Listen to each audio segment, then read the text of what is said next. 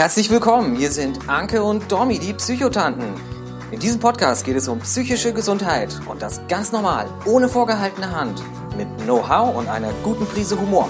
Hier trifft Theorie auf Praxis, es geht um persönliche Erfahrung und das, was jeder einzelne von euch tun kann. Jetzt viel Spaß beim Zuhören.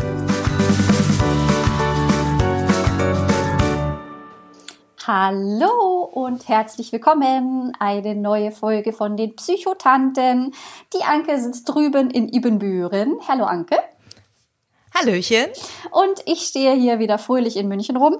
Und wir freuen uns sehr, dass ihr heute wieder eingeschaltet habt, denn wir machen weiter mit einer Rubrik, die nicht nur an Ankes Instagram-Account sehr gut ankommt, sondern auch hier im Podcast. Wir haben viele Rückmeldungen dazu bekommen, nämlich Therapie Secrets. Wir lüften heute, yeah. wir lüften heute mal wieder ein paar. Ähm, und ich würde sagen, wir legen einfach gleich los. Nämlich die erste Frage, die ich an dich habe, Anke, ist, was tust du denn, wenn ein Patient sich nicht mehr meldet? Ähm, das ist eine gute Frage, finde ich. Also das ist, glaube ich, sowas, wo man sich als Patient erstmal fragt, ne, wie könnte es denn dem Therapeuten damit gehen? Ne? Also ähm, ich spreche natürlich immer nur für mich, ich kann nicht für meine ganzen Kollegen sprechen, aber wenn sich ein Patient länger nicht meldet, dann mache ich mir erstmal tatsächlich Sorgen. Ich mache mir Gedanken, hm, was ist denn, ist da irgendwas passiert, geht es dem nicht so gut oder aber auch, geht es dem vielleicht so gut, dass er gar nicht mehr an die Therapie denkt. Ähm, aber im ersten Moment, ja, sorge ich mich, weil ähm, Patienten kommen ja zu mir, weil sie Probleme haben. Ähm, da ich aber nicht hell sehen kann und nicht weiß, warum, sie, warum er sich nicht meldet, ist es meistens so, dass ich den Patienten anrufe. Also ähm, wenn er zum vereinbarten Termin nicht erscheint oder wenn man abmacht, dass der Patient sich wieder meldet und er tut es nicht. Manchmal hat man so viel im Leben zu tun, hat Termine etc. pp. Vergisst es dann einfach. Also ich melde mich dann und äh, frage nach. Wenn ich den Patienten nicht erreiche, versuche ich es ein paar Mal und irgendwann ja, muss ich es dann tatsächlich auch sein lassen. Oder wenn ich mir ganz, ganz große Sorgen mache, würde ich halt auch gucken, dass ich irgendwie ähm, Patienten von mir geben manchmal ähm, Kontaktdaten noch vom, vom Partner an oder so, ähm, wo ich dann ähm, anrufen darf, wenn ich von der Schweigepflicht entbunden bin, um so zu gucken, was ist mit dem Patienten los. Hat er vielleicht auch mal einen Termin vergessen und schämt sich jetzt, ähm, sich wieder zu melden? Also sowas kann ja auch vorkommen, dass man denkt, oh, ich habe den Termin vergessen und das kann ich mich nicht mehr bei Frau Glasmeier melden. Ähm, dass sowas Unangenehmes kann ich mir gut vorstellen. Aber auch äh, wenn man einen Termin vergisst oder wenn es einem so schlecht geht, dass man Rückschritte gemacht hat und sich deswegen schämt und sich deswegen nicht traut, sich zu melden, das kann ich alles total gut nachvollziehen. Aber so dieses gar nicht melden ist dann eher das, was ich doof fände oder mhm. doof finde und ähm, wo ich auch weiß, dass ähm, so wie ich es mache, es nicht alle Kollegen machen. Also die rufen dann nicht unbedingt ein paar Mal an und fragen nach oder äh, rufen zurück, sondern da liegt dann die Verantwortung bei den Patienten. Ähm, es gibt natürlich auch Patienten, die haben so diese Erwartungshaltung, ja, der Therapeut, der wird sich ja schon melden, so. aber das ist häufig dann halt nicht so. Und ähm, ich kann das total gut nachvollziehen. Es gibt sicherlich immer Gründe, aber ähm, ich finde es wichtig, da auch über den eigenen Schatten zu springen und zu sagen, mir geht's gerade nicht gut oder ich habe den Termin vergessen und ähm, können wir einen neuen Termin ausmachen, weil ähm, ich ich leide dann ja irgendwo so ein bisschen auch mit, ne, weil ich mir denke, also so Unsicherheit ist ja für jeden immer doof ja. und wenn ich gar nicht weiß, was da jetzt irgendwie passiert, dann macht man sich erstmal Sorgen. Und wie reagieren die Patienten dann, wenn, wenn du dich meldest? Ist dann, ist da irgendwie Dankbarkeit oder was, was ist da so die häufigste Reaktion? Also das kommt tatsächlich gar nicht so oft vor irgendwie, ähm, weil meine Patienten sehr, sehr zuverlässig sind. Aber wenn ich so überlege, wenn war es eher, dass sie überrascht waren das merke ich ja auch, wenn jemand mir auf den Anruf, also auf die Mailbox spricht und ich dann äh, zurückrufe, neue Patienten, dass die auch immer alle sehr, sehr verwirrt sind. Oh, da meldet sich jemand zeitnah zurück, meistens äh, am gleichen Tag. Ähm, die sind dann eher überrascht und ähm, für die meisten ist das, also das haben einige auch schon im Nachhinein mal gesagt, ist das schon ein gutes Gefühl zu wissen, da denkt jemand an mich oder da sorgt sich jemand. Mhm. Ähm, da muss man natürlich als Therapeut auch immer gucken, inwieweit man da vielleicht auch irgendwie eine Symptomatik oder so mit verstärkt, wenn man sich immer wieder viel kümmert. Da muss man immer im Einzelfall bei jedem Patienten nochmal ja genau schauen. Aber die meisten sind positiv überrascht.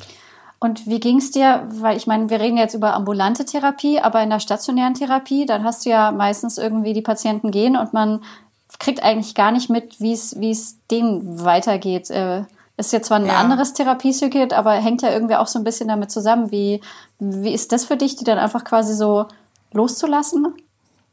Das ist schon, manchmal denke ich echt noch so an, an die allerersten Patienten zurück, an die kann ich mich immer noch gut erinnern und frage mich manchmal so, hm, was machen die denn jetzt ja. wohl? Ne? Ähm, manche, als ich jetzt ähm, oder als ich auf der Suchtstation gearbeitet habe, ähm, die habe ich ja teilweise vier, fünf Mal aufgenommen, weil die halt immer wieder rückfällig geworden sind. Da hat man immer noch mal wieder was miterlebt. Aber jetzt habe ich da ja überhaupt gar keine Ahnung mehr, was aus denen so geworden ist. Das, das stelle ich mir schon manchmal so die Frage ähm, weil ich mich schon an sehr, sehr viele erinnere. Ne? Mhm. Also es ist schon schade, da nicht zu wissen, wie ist das denn jetzt weitergegangen. Bei meinen ambulanten Patienten, da wo die Behandlungen abgeschlossen sind, manche sehe ich dann noch einmal im Quartal oder ähm, alle halbe Jahre oder die schicken mal eine Karte ähm, und, und berichten so, wie es denen geht oder eine E-Mail. Und das finde ich halt total schön, da so zu wissen, wie geht's jetzt weiter. Es geht nicht immer nur unbedingt positiv weiter, manchen geht's dann auch nochmal schlechter oder die haben nochmal eine neue Therapie begonnen oder so. Aber das finde ich ist halt auch irgendwo normal, weil das Leben halt nicht immer nur geradlinig ist und äh, es sich verändert und manchmal kommt man an einen Punkt, wo dann nochmal eine weitere Therapie notwendig ist, ähm, die man aber dann auch nur machen kann, weil man in der ersten Therapie schon ja. die Basis geschaffen hat zum Beispiel. Und ähm, deswegen freue ich mich da auch immer, wenn ich nochmal was von denen höre. Das habe ich mir, als ich äh, bei, nach meiner stationären Therapie, als ich dann irgendwann so meinen Blog hatte und sowas, habe ich nämlich irgendwann mal Post nach oben geschickt und habe mir gedacht, ach, das ist bestimmt für die auch schön, einfach zu sehen, was aus mir geworden ist. Da kam aber leider keine Reaktion, was ich ein bisschen äh, schade fand, aber da sind wir eben wieder. Ja. Ich bin ja nicht die einzige Patientin, die es bei denen gibt. Gut. Ja, das, das kann ich mir gut vorstellen, dass man dann äh, auch vielleicht ein bisschen enttäuscht ist, dass man da keine Reaktion bekommt. Also bei mir, ich bin noch nicht so angefragt, dass ich immer jedem irgendwie antworte und ja auch auf Instagram jedem da irgendwie antworte, auch wenn es nur eine kleine Geste ist, äh, weil ich finde, wenn man sich schon die Zeit nimmt, ähm, ja, von sich zu berichten oder so, dann ähm, ist das irgendwie eine Art der Wertschätzung. So, das waren jetzt quasi zwei Therapie-Secrets sozusagen mit einer äh, Klappe geschlagen. Ähm, kommen wir zum nächsten, was wir uns eigentlich vorgenommen hatten. Das lautet nämlich, dürfen Therapeuten eigentlich auch mehrere Familienmitglieder behandeln? Das ist, glaube ich, auch eine spannende Frage. Einfach auch vor allen Dingen im ländlichen Bereich, wo es nicht so viele Therapeuten gibt, wenn ähm, man dann irgendwie selbst in eine Therapie will, aber die Mutter war schon beim Therapeuten, dem einzigen der Stadt. Ähm, ja, man darf das theoretisch. Also es ist nirgendwo wirklich verboten. Aber ähm, die Berufsordnung der einzelnen Psychotherapeutenkammern, also jedes Bundesland hat eine eigene Kammer und eine eigene Berufsordnung, die schreibt vor, dass man das sorgsam prüfen soll. Also, äh, dass man sich gut überlegt, möchte ich das machen? Denn als Therapeut ist man ja irgendwo auch mal so ein bisschen so der Anwalt des Patienten, sage ich mal. Oder man, man ist da so, man kennt ja die Sicht aus seiner, also aus der Perspektive des Patienten. Und ich habe ja auch Schweigepflicht. Und wenn ich jetzt zum Beispiel Mutter und Tochter oder ähm, Vater und Sohn oder Vater und Tochter oder ähm, Schwager und ähm, Patient behandle, dann muss ich ja genau überprüfen und genau auseinanderhalten, was hat mir jetzt wer gesagt? Weiß der eine, dass ich das weiß? Ähm, und da kann ich schon auch irgendwo in schwierige Situationen kommen. Und ähm, muss mir überlegen, wer hat was gesagt? Wie, wie ist das alles? Das macht so ein bisschen auch was mit der Arbeitsbeziehung, weil mhm. die Therapie sollte ja so ein bisschen, der Therapeut sollte so der sichere Hafen sein. Und ähm, das ist schwierig. Ich lehne das eigentlich grundsätzlich immer ab. Ähm, und ich, ich bin auch in, in meinen Berufsverbände, in denen ich Mitglied bin, da gibt's halt auch so Mailinglisten, wo Therapeuten halt auch untereinander sich austauschen. Da war letztens auch nochmal die Frage, wo jemand angefragt hat, wie ist denn das eigentlich? Können wir da Angehörige behandeln? Ähm, es ist nicht verboten und ich glaube, dass das vor allen Dingen in ländlichen Bereichen, wo es nicht viele Therapeuten gibt, äh, auch gemacht wird. Aber ähm, sonst handhabe ich das eher so, dass ich auf Kollegen verweise oder das auch nochmal erkläre, warum ich das schwierig finde.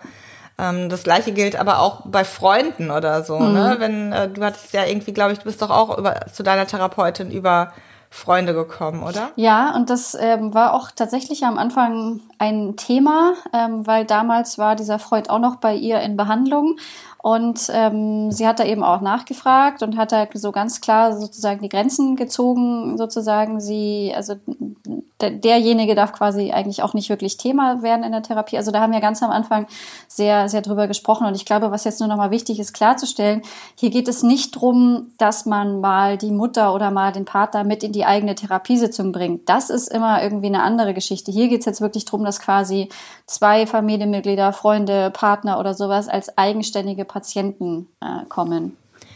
Genau, das andere, das ist natürlich so, was ich auch häufig mache, dass ich mal Angehörige mit in die Therapie einbeziehe, dass ich mal den Partner einlade oder ähm, dass die mal zu einem Paargespräch kommen oder die Mutter kommt mal dazu, der Vater, einfach ähm, um auch nochmal eine andere Sicht zu erfahren, weil man bekommt natürlich immer nur die subjektive Sicht des Patienten erzählt. Und ähm, der Partner oder die Mutter sieht das alles vielleicht nochmal ganz anders. Aber und da kann sowas sehr, sehr hilfreich sein oder auch als Therapeut dann so ein bisschen zu mediieren. Ähm, dazwischen den äh, Parteien kann man manchmal sagen, wenn es da Streitigkeiten gibt.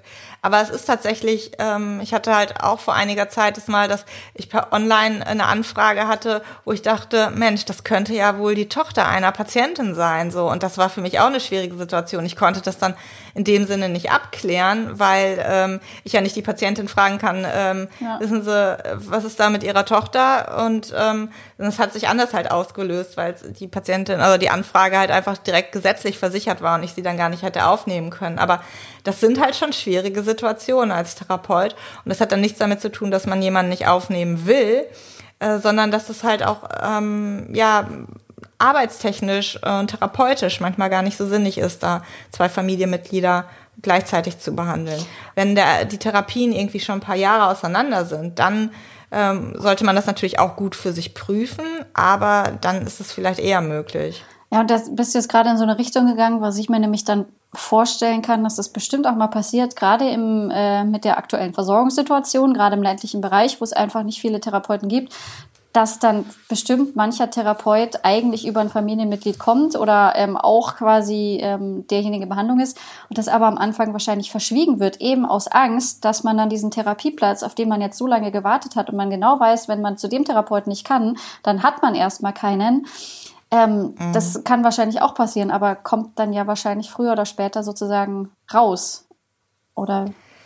Meistens ja dann schon irgendwie, ne? Also ich hatte die Situation noch nicht. Ich weiß nicht, wie ich da reagieren würde.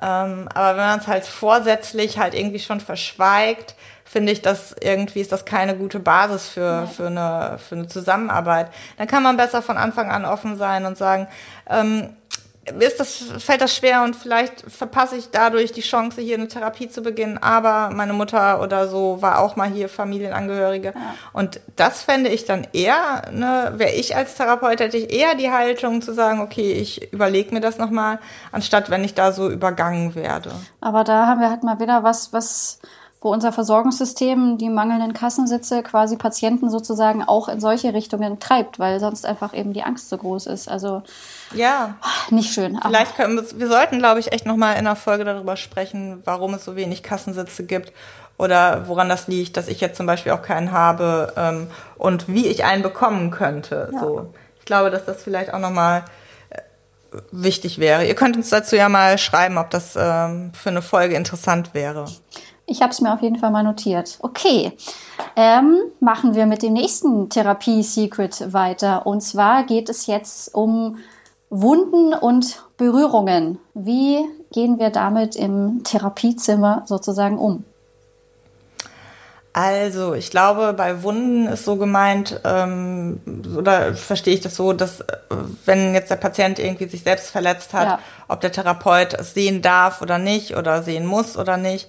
Also ähm, ich handelte, handhabe das so, dass ich mir die schon zeigen lasse, einfach weil ich eine Verantwortung habe und schauen und abschätzen muss, ob ambulante Therapie möglich ist oder auch ähm, wie der Patient sich verletzt, ne? also wie tief ist das zum Beispiel, um da einfach eine Einschätzung haben zu können.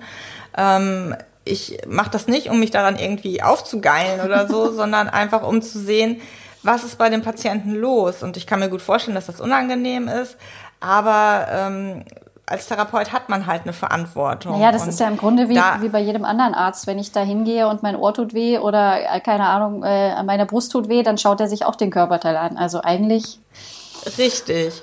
Also das ist, es ist, ich weiß nicht, wie andere Therapeuten das handhaben, aber ähm, ich lasse es mir dann zeigen, ähm, um da eine Einschätzung geben zu können. Und ähm, zur Berührung war das, glaube ich, so gemeint, ähm, also die Frage war ja, glaube ich, irgendwie in einem Post, so wie ist das, wenn die Therapeutin einem am Ende über die Wange streichelt oder einen in den Arm nimmt oder so. Ich finde, da muss man immer Grenzen wahren. Also ich ähm, habe, handhabe das mit Berührung ähm, in der Therapie eher sehr dezent. Also ich gebe meinen Patienten ja nicht mal die Hand, weil ich immer so ein bisschen Sorge habe, dass die mich mit Grippe anstecken, weil ich einmal äh, angesteckt wurde ordentlich. Aber ähm, da darf man als Patient Grenzen setzen, wenn der Therapeut einen umarmen möchte, ähm, einfach so oder über die Wange streichen möchte oder einen an die Hand nimmt oder so. Wenn man das nicht möchte, dann darf man das zeigen und sagen. Ähm, bei mir ist es zum Beispiel so, meine Therapeutin, wir umarmen uns am Ende der Sitzung immer, ne? Also, und das ist aber etwas, was, was, was sehr, sehr heilsam ist und wo sie mich das allererste Mal gefragt hat, ist das in Ordnung? Und äh, da habe ich ja gesagt. Ähm, weil Patienten, wenn ich die in der Therapiesitzung zum Beispiel sehr, sehr weinen und ähm, ich sie trösten möchte und da ähm, die irgendwie sehr, sehr aufgelöst sind, dann frage ich, darf ich sie berühren oder soll ich sie einmal umarmen? Ähm, vorher mit Ankündigung, weil es gibt einfach Menschen, die mögen Berührung, es gibt Menschen, die mögen das nicht. Und da ist es ganz, ganz wichtig, dass man als Patient auch sagt, wenn man das nicht möchte und wenn man sich dabei unwohl fühlt. Und ähm, auch wenn man das vielleicht einmal wollte und dann jetzt vielleicht nicht, dass man das anspricht, dass man dem Therapeuten das zurückspiegelt und sagt, ich möchte nicht ähm, an die Hand angefasst werden oder so. Ja, ich versuche mich gerade so ein bisschen dran zu erinnern, wie das bei mir war. Ich, meine Therapeutin hat tatsächlich, glaube ich, nie wirklich nach meinen Wunden gefragt. Also ich kann mich jetzt nicht dran erinnern, aber es kann auch am, am Alkohol liegen, ähm, dass, dass, dass ich das sozusagen mal zeigen musste und mit Berührungen. Also in der ambulanten Therapie war es wirklich immer nur der Handschlag, obwohl so gerade gegen Ende hin hatte ich dann schon manchmal so, jetzt würde ich sie gerne in den Arm nehmen, aber das, das war bei uns halt einfach stand nicht im Raum. Und in der stationären Therapie, also ich meine, da sehen einen halt die Therapeuten ja auch nochmal in ganz anderen Settings. Also die sehen einen in auch totalen Krisen, die sehen einen irgendwie so ähm, wenn man gerade kurz am Zusammenbruch ist, also da sieht man viel mehr. Und da erinnere ich mich schon, dass dann wirklich mal so eine, so eine Hand auf dem Rücken oder so als Unterstützung, ähm, aber auch sehr, sehr vorsichtig, sehr zurückhaltend und mhm. gerade so über die Wange streichen. Also wenn ich mir das so in der Therapiesetting äh, ja, vorstelle, wird mir ja richtig anders. So. ähm, das das wäre auch nicht so meins. Nee, aber ich glaube, da ist halt jeder anders. Jede Therapiebeziehung ist anders. Deswegen finde ich das ganz gut, dass du sagst, einfach ähm, klären, aussprechen, fragen, ankündigen, ähm, damit sich beide damit damit wohlfühlen. Ja, also da ist Klärung, da ist Gespräch, da ist Reden, alles. Ja. So, ähm, das dritte Therapiesecret ist quasi gelüftet. Hast du noch Lust auf eins? Mm, wollen wir das nächste nicht einfach in der neuen Folge machen, sonst wird die Folge so lang? Ja, können wir auch sehr, sehr gerne machen. Ähm, dass wir, wir haben einfach doch wieder, aber wir haben ja auch quasi dreieinhalb. Wir haben ja am Anfang haben wir eins Stimmt. plus zwei, also haben wir eigentlich doch wieder vier gelüftet. Ähm, dann geht's in der nächsten Folge weiter und damit haben wir jetzt quasi auch schon angekündigt, es wird noch eine Folge zu Therapie-Secrets geben. Ähm, wir, yeah. wir freuen uns sehr drauf. Wir hoffen, dass äh, ihr auch ein bisschen wieder Spaß hattet. Äh, der Blick hinter die Therapiekulissen. Ähm, genau, von meiner Stelle danke. Und ja, und ähm, schreibt uns gerne mal, ob ihr mal eine Folge zum äh, Kassensystem ja. und der Versorgungslage haben wollt. Und vielleicht auch, wenn ihr irgendwelche Therapie-Secrets habt, die wir auch nochmal ausführlicher besprechen sollen, weil ähm, auf Instagram habe ich immer nur maximal 2000 Zeichen, äh, um Dinge zu erklären. Und äh, hier im Podcast haben wir einfach die Möglichkeit, nochmal ausführlicher drüber zu sprechen. Deswegen auch da gerne immer unter einem Post kommentieren oder äh, eine Direktnachricht oder per E-Mail.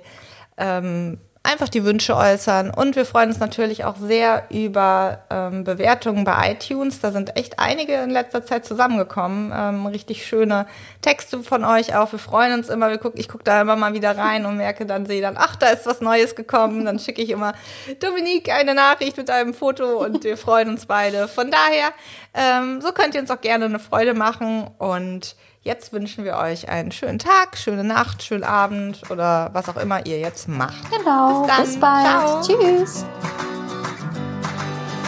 Danke fürs Zuhören bei den Psychotanten. Wenn euch der Podcast gefallen hat, hinterlasst gerne eine Bewertung. Wir freuen uns, wenn ihr bei der nächsten Folge wieder mit dabei seid. Gute Zeit euch und bis bald, eure Psychotanten. Dominique de Mani und Anke Glasmeier.